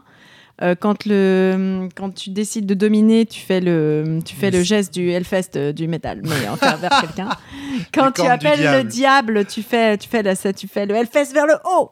Et, euh, et quand tu es l'humain et que vraiment tout part en live autour de toi, tu peux joindre tes mains, faire une prière et avoir l'air méga fragile pour que tout le monde s'extasie en disant Oh, la beauté fragile de cet humain qui va bientôt décéder.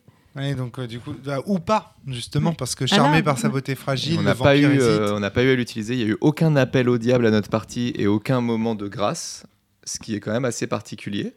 Ok, mais, Mais- Mais vous répondez pas à mes questions. Mais une- Céline. Bah désolé, c'est toujours Non, pas non, pour répondre à la question, c'est ouais. pour poursuivre, mais, mais une tension, en fait, il y a eu beaucoup, beaucoup de moments où moi j'ai senti qu'on était sur le fil du rasoir et que en fait ça pouvait déraper à n'importe quel moment. Et en fait, on s'est maintenu sur le fil du rasoir une bonne partie de la partie, y compris lors de la scène finale où on est vraiment pareil resté sur le fil du rasoir et où un rien, n'importe lequel d'entre nous aurait pu faire déraper la situation et que ça se termine en carnage avec la moitié des personnages qui meurent dans la scène finale. Ça, ça répond à ma question. Ça m'a répondu à ma question parce que le fait Mais- qu'il y ait des rapports hiérarchiques de prédation, ça fait qu'on peut partir. Que ça, on sait que si on lance un conflit, on gagne, donc on est tenté de le faire. Sauf le diable. Sauf qu'on peut toujours perdre le conflit parce que l'autre peut faire appel au diable en fait derrière. Et sinon, moi, ce que ça faisait euh, en tant que vieux vampire, j'étais plus forte que les jeunes vampires et que les humains. Et en fait, j'ai pas hésité à malmener Romuald, qui était jeune vampire, en me disant de toute façon, à part s'il fait appel au diable, il peut pas vraiment se défendre. Et donc Hmm. en fait, j'étais beaucoup plus prudente quand j'étais face à la chasseuse de vampires. euh, Ouais, moi, j'avais plus de respect. Ça, ça parce que là, je, je risquais beaucoup plus et qu'en fait, je pouvais pas la maîtriser, sauf si moi, je faisais appel au diable. Donc je retiens deux choses de ça. Qu'il y a un rapport de domination clair entre toi et Romuald parce que tu savais que tu étais dominante. Ça, c'est très intéressant parce que ça, ça pose la toxicité des relations. En fait, moi, je pensais que c'était ça que vous alliez me dire. C'est que ce système de, de dominant, dominé, clairement dit avec les chaînes de prédation créait des, Il- la toxicité des relations. Alors oui, mais pas dans Parce que- toutes, parce que par exemple, vis-à-vis de l'humain que je voulais protéger, moi, j'ai Si. justement refusé en fait tous les appels de pied du diable de le contrôler. Et je- à l'inverse, j'ai vraiment fait ce que je pouvais pour pas vis-à-vis de l'humain euh, l'écraser d'aucune sorte, d'aucune manière en fait. Oui, puis on a nous-mêmes rajouté de la toxicité en plus, en fait. On a... Parce que Et- la relation entre, entre le personnage de Romuald et mon personnage, elle est, elle est toxique à un point. euh, on vient de se séparer parce qu'évidemment, en tant que chasseuse de vampires, qui a euh, la souffrance de la vanité, bah, personne veut me parler chez les humains, donc je me retourne vers les vampires, hein, puisque eux, ils acceptent. Donc évidemment, je suis sortie avec un vampire. Oui, mais ça, c'est pareil. Et- Tu peux le faire parce que tu as un rapport de domination Exactement. positif et avec que lui. du coup, et lui, il veut me récupérer, et du coup, c'est le seul qui se permet de me manquer de respect, mais comme je suis encore amoureuse de lui, j'ose pas lui répondre parce que, parce que je suis encore bien gentille, même quand tu me craches dessus. Et, euh, et non, on n'a pas besoin presque, on en a rajouté, hein, c'était ben toujours moi- pas assez. Bah moi, ce que j'écoute là, ce que j'entends, c'est que je pense que vous avez, vous en aviez pas conscience, mais je pense que ces rapports de domination et de prédation, en réalité, ils ont joué un grand rôle dans la partie. Et que là, en fait, euh, Attends, moi je peux te le dire en tant qu'humain. hein. oui, oui, bien sûr. En tant que personne qui à chaque scène est face à quelqu'un qui, s'il Voilà. le décide, me tue. Maxime. Je peux te dire que la dernière partie que j'avais fait, j'avais joué un vampire âgé. Là, quand j'ai joué humain, j'ai senti la différence. Euh, ok, il y a personne qui vient te susurrer à l'oreille, mais tu peux même pas appeler un diable pour te sortir de la merde s'il y a une merde. T'es vraiment seul. Première scène, le premier vampire. En plus, il utilise la domination, donc il prend le contrôle de mon personnage, il me fait faire ce qu'il veut. Ok. Donc il aurait pu me tuer direct et je l'ai bien senti. J'étais vraiment en tension euh, forte. Alors, Euh, genre, c'est hyper important. bah, quand je suis même face à la chasseuse de vampires qui essaye d'être sympa mais de manière maladroite, je me sens quand même menacé. Elle me sort un flingue au bout de 15 secondes de, de scène. C'est pour te le montrer Oui, bah, Il est c'est joli. Tu, très- tu demandes comment fait, je tue les C'est vampires. marrant, les gens qui dominent n'ont pas conscience de leur rapport de domination et ce sont les gens Non, mais dominés c'est qui fait volontairement. Si, Si, si, si, si, c'est si, fait volontairement. C'est comme j'ai la souffrance de la vanité, j'estime que mon personnage est totalement incapable de jouer de la socialisation correcte. Et euh, voilà. Donc Et- du coup, je fais que des trucs maladroits. Tout ça me fait Et pour furieusement terminer, ouais, penser à Dog Eat Dog. hein, Ouais, le bilan de mon personnage à la fin, c'est qu'il finit par craquer euh, romantiquement sur le vampire âgé parce que c'est le seul personnage qui s'est retenu et qui s'est toujours comporté de manière normale, voire Comme égalitaire quoi, les avec bonnes lui. manières, ça paye.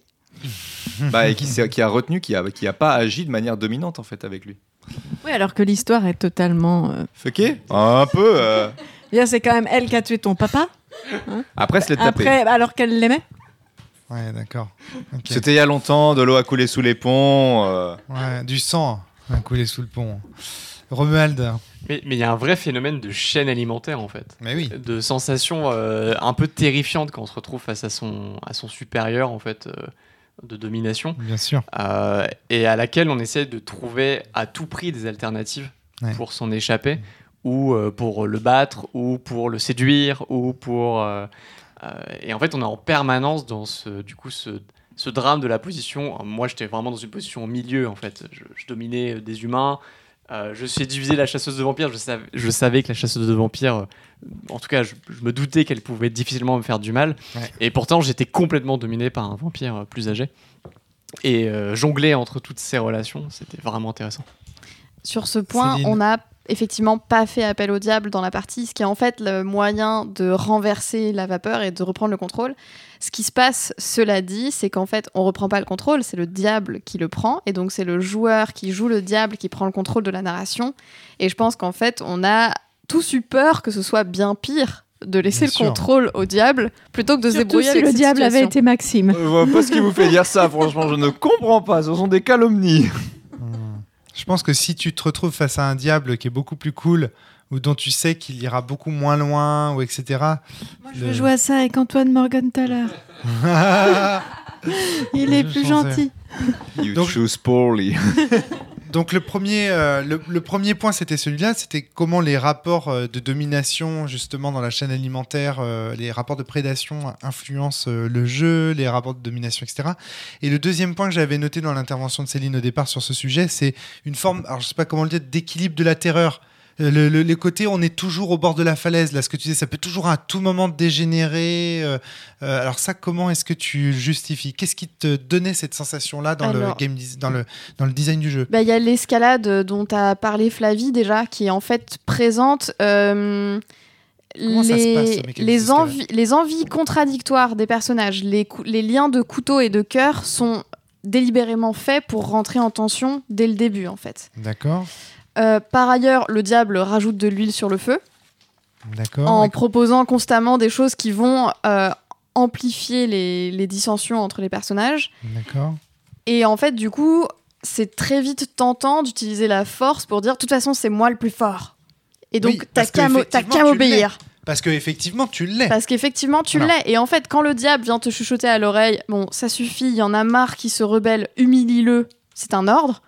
Tu te retournes vers le jeune vampire et, et tu lui dis, mais en fait, tu vas arrêter de me répondre. Juste, euh, voilà, tu te mets à genoux si je te demande de mettre à genoux, tu fais exactement ce que je te dis et c'est tout. Et en fait, ça, ça génère énormément de frustration chez les autres personnages et donc ça rajoute encore de l'huile sur le feu et ça fait que à la première, au premier moment possible, le retour de bâton aura lieu. Ils vont se venger, c'est certain. T'es sûr que ça, ça m'aurait pas rendu mauvais joueur, euh, Flavie? Non, parce que ça correspond vraiment au canon esthétique euh, qu'on joue en fait. Et, et donc, en fait, on sent venir. C'est c'est nous qui choisissons hein, quand on arrête la partie. Mais en fait, en tant que joueur, il y a un moment où on sent que là, c'est plus possible et qu'il faut qu'on arrive à une, une dernière scène où on va plus ou moins tous être présents parce que euh, on a atteint un, un niveau de tension qui fait qu'il faut que ça se résolve d'une manière ou d'une autre. En fait, on a atteint un moment de choix. Et ça, c'est la dernière scène. Et moi, les cas que j'ai pu avoir, c'est euh, cette scène est un carnage. C'est-à-dire, les gens meurent et puis pas toujours ce qui était prévu. On essaie de s'attaquer à quelqu'un, l'humain s'interpose, fait un moment de beauté fragile, interrompt l'action, et du coup, finalement, c'est la chasseuse de vampires qui va tuer le vampire agresseur. Et en fait, ensuite, elle va suicider parce que, en fait, enfin, voilà, elle Ouais, était très reliée, elle était extrêmement déchirée. Et à la fin, il reste la moitié des personnages en vie. Enfin, c'est l'hécatombe, quoi. Et là, sur cette partie-ci, on aurait pu atteindre une hécatombe et c'est pas ce qui s'est passé. On, on a tous maintenu nos comportements pour rester dans le raisonnable et pour pas basculer dans le carnage. Ouais, je tiens à dire que. Ah, bah, tiens, tu voulais dire quelque chose Flavie ou Valentin, je ne sais pas trop. Euh, oui, non, j'avais une question. J'ai j'ai l'impression que dans le jeu, oui. Peut-être Flavie d'abord, puisque c'est une réaction directe à Céline. Euh, bah, C'était le Ouais, cas, mais vas-y, Flavie, je t'en prie. Ah, bah, pardon, Bah, excuse-moi. vas-y, ouais. Euh, pardon. Euh, en fait, j'ai l'impression pour ce- cette tension là qui maintient sur le fil, euh, il y a quelque chose qui me frappe dans le jeu et que j'ai vu dans Ah oui. peu de jeux. Je croyais que Valentin voulait passer à autre chose, excusez-moi. Euh, non, c'est c'est qu'en fait, euh, il y a une, il y a une, une, une puissance, enfin, il y a une immédiateté en fait des, des conséquences dramatiques. Par exemple, dans c'est un jeu dans lequel on peut dire je tue ton personnage et ça arrive tout de suite. Ouais. Et en fait, c'est assez rare. Alors c'est quand même recommandé d'en discuter entre joueurs et de pas faire ce genre de choses sans avoir l'accord des joueurs. Mais effectivement, c'est mortel comme jeu. Ça peut arriver. Oui, oui, je pense que bien sûr. y La a- menace existe. Voilà, c'est ça. C'est-à-dire qu'on peut effectivement discuter et tout euh, pour, pour s'assurer que tout le monde est OK. Mais quand bien même, il y a pas mal de jeux dans lesquels on fait gaffe à ça.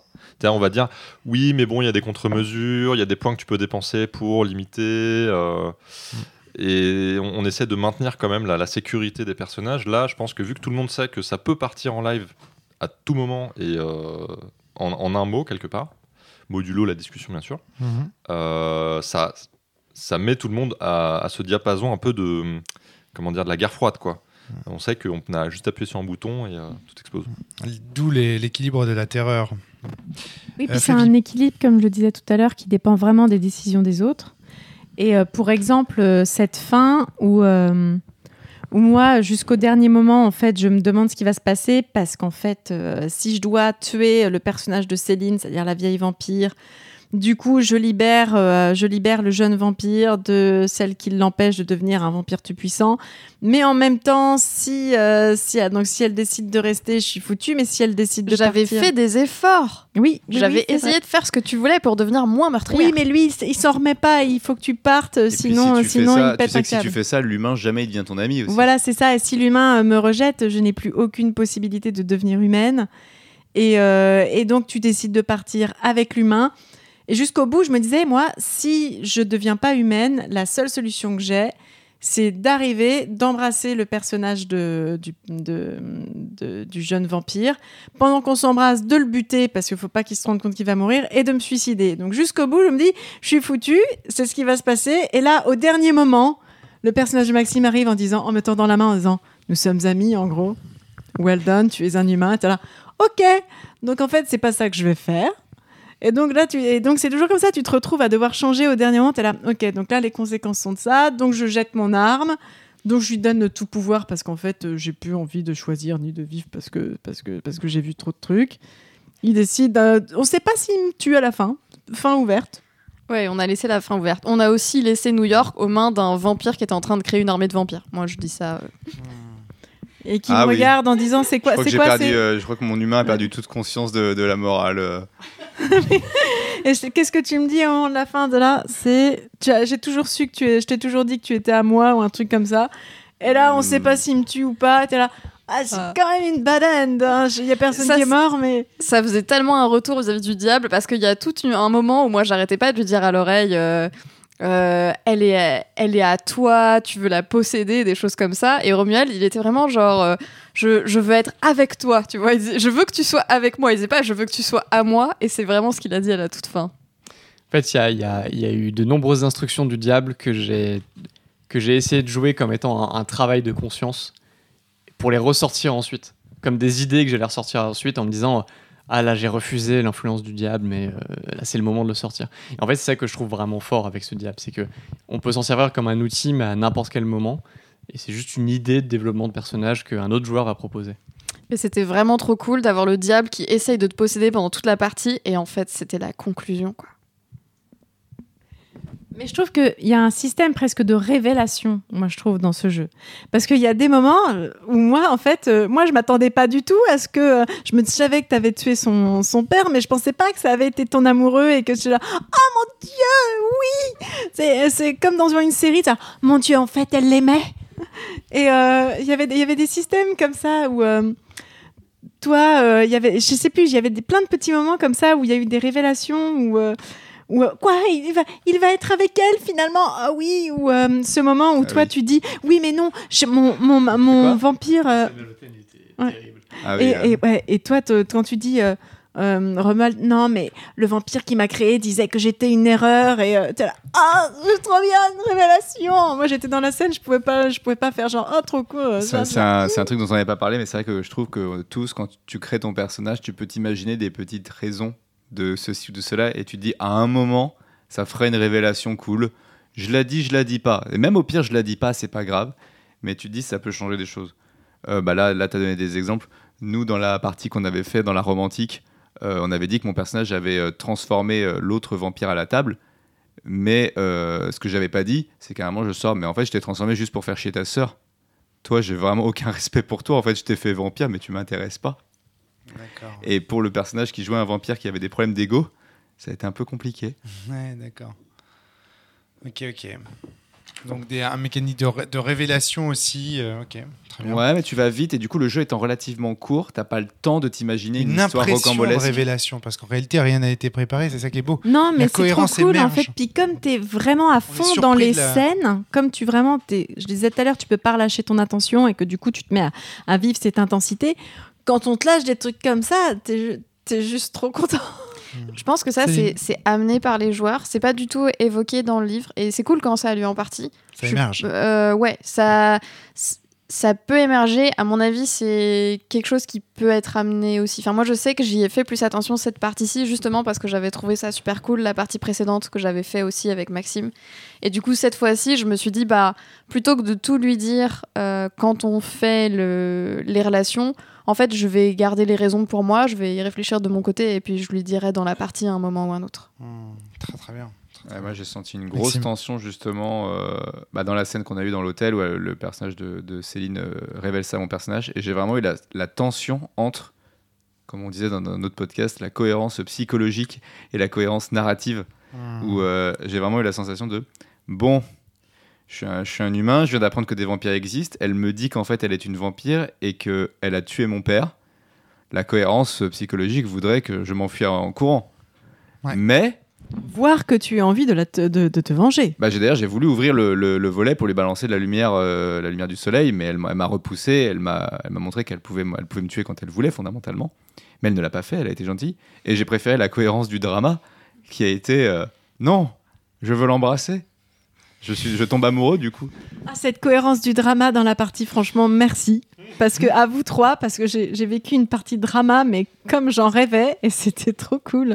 On- tout le monde allait encore plus loin, toujours. C'était trop bien.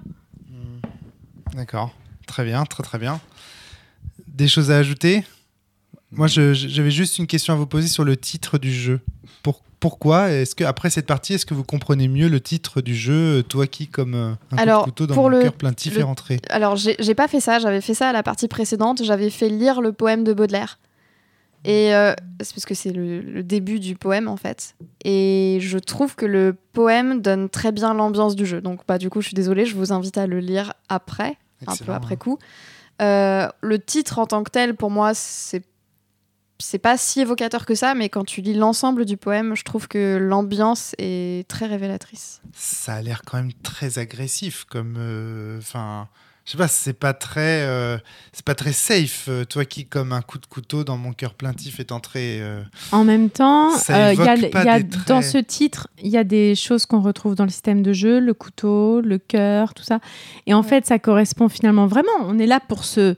La elle est où ta plaie vulnérabilité Mmh, Elle est là, ta plaie. Monte voir. Et si je rajoute Mais du sel vraiment, en dessus fait, lis le... moi, ce que j'ai retenu du poème, là, comme ça, sans, sans le, le lire, c'est euh, ça servirait à rien d'essayer de te sauver.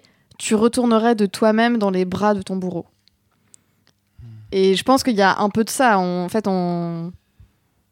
Voilà, on a, on a envie d'y retourner. On continue les scènes et on sait que le personnage, euh, il prend un petit peu cher. Et en fait, on prend plaisir à, à ça dans la partie. D'accord. Et je trouve là encore, on a été assez attentif. euh, Enfin, si on a une good ending entre guillemets, c'est parce qu'on a quand même été assez attentif à faire du drama psychologique, euh, certes, mais on n'est pas allé trop loin. Ouais, esthétique. On n'est pas, je trouve, je trouve que ce jeu fait, pris euh, par d'autres personnes dans un autre cadre, euh, il y a moyen de faire du très sale.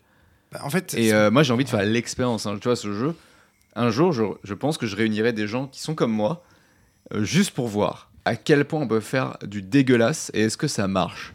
Est-ce que ça ouais. dysfonctionne et c'est trop? Ou est-ce que ça marche aussi? À titre personnel, c'est une des grosses critiques que j'ai envers ce type d'expérience drama. C'est que je trouve qu'elle euh, donne des couches esthétiques ou elle- qu'elles sont esthétisantes pour parler de situations qui sont extrêmement problématiques et qui peuvent, euh, tu vois, il faudrait pas que, bah oui, oui, mais bon, je te vois hocher de la tête. faut le vouloir là pour aller chercher quelque chose de beau Bah, là-dedans. Euh, on- c'est mais c'est baudelairien en même temps. Baudelairien, ça restait une espèce de de, de, de, de mec paumé et drogué euh, qui abusait probablement des meufs euh, et qui écrivait de la poésie comme. Alors un- attends, je te parle pas, de- je te parle pas de Baudelaire. Je te Bah, parle de la de pratique ça, hein. du jeu de rôle drama comme ça. C'est-à-dire qu'il faudrait pas non plus que euh, le caractère esthétique euh, de ces jeux drama euh, banalise des situations qui ne, qui ne, qui Oui, enfin, les jeux action, est-ce que ça banalise le fait de prendre un pistolet et de tirer sur des gens?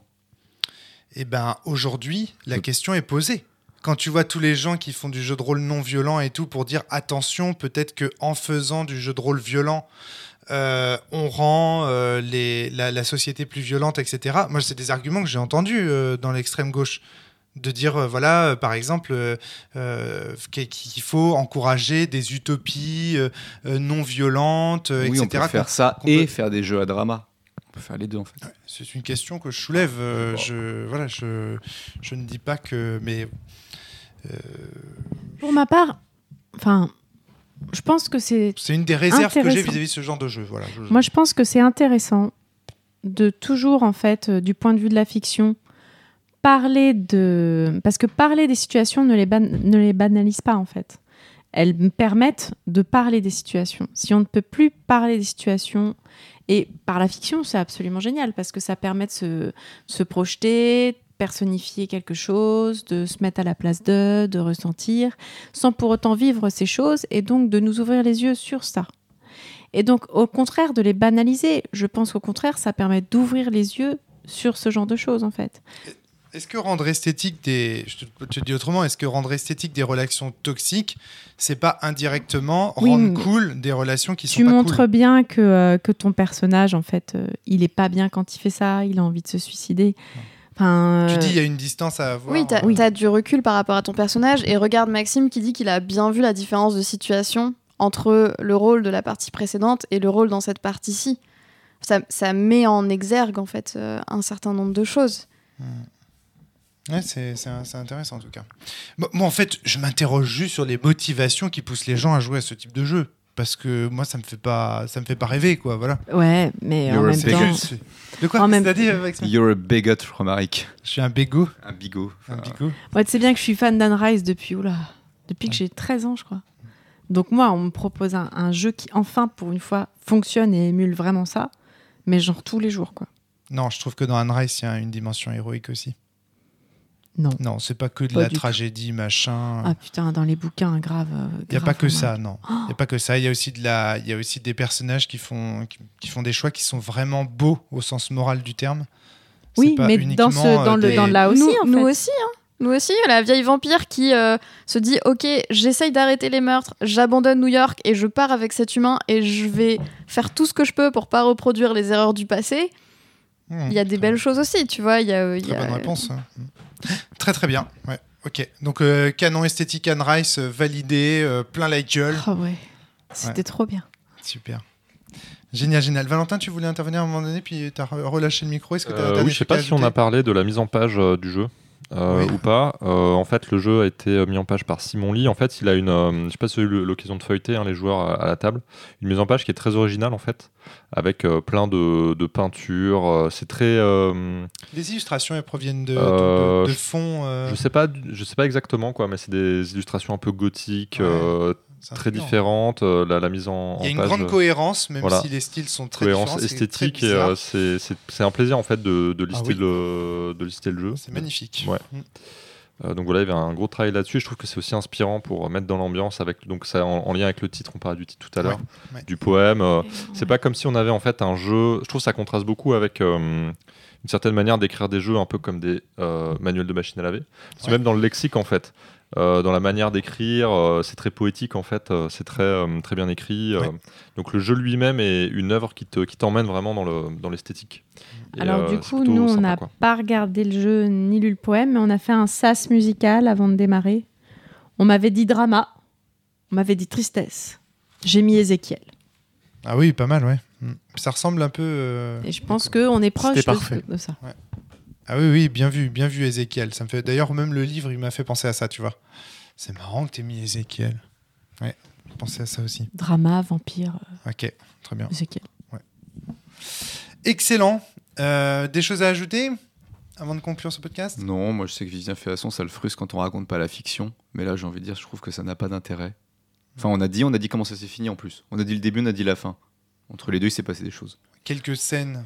euh, quand bah, comme un rapport de partie, en fait, quand tu dis quelques scènes et qu'elles sont pertinentes pour expliquer des mécaniques. Aussi ou- parce ouais. que c'était des, des choses un peu intimes aussi Ouais, presque. y C'est- très compliqué d'expliquer l'intimité de ces scènes. Et puis les résumés factuellement ne leur rendraient C'est pas, pas honneur. non, ça- parce qu'en fait c'était des moments vraiment, vraiment. Enfin, moi j'ai adoré jouer avec vous. C'était Je trouve que c'est de, la, c'est de la bonne cam ce jeu, quoi. Et Ouais. il est efficace. et, Euh, et le avec, résumé euh, servira à rien. Je dirais juste, honnêtement, hein, je pense que si tu résumes ce qu'on a, ce qu'on a fait, euh, ça tient sur un, sur PQ et ça fait pas envie. Alors qu'en fait, euh, le vivre, euh, c'était vraiment cool.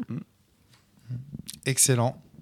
Merci Céline d'avoir amené ce Ben, jeu. je suis bien contente que ça ait autant plu. Ça a accroché. Merci Valentin, merci Maxime. Achetez ce livre, achetez ce livre. C'est le diable qui vous l'achète. merci Romal. Merci Flavie. À très bientôt tout le monde. Portez-vous bien. Et Bye surtout, bye. jouez bien.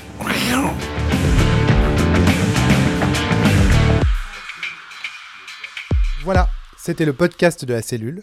S'il vous a plu, n'hésitez pas à le partager sur les réseaux sociaux, à vous abonner. À très bientôt.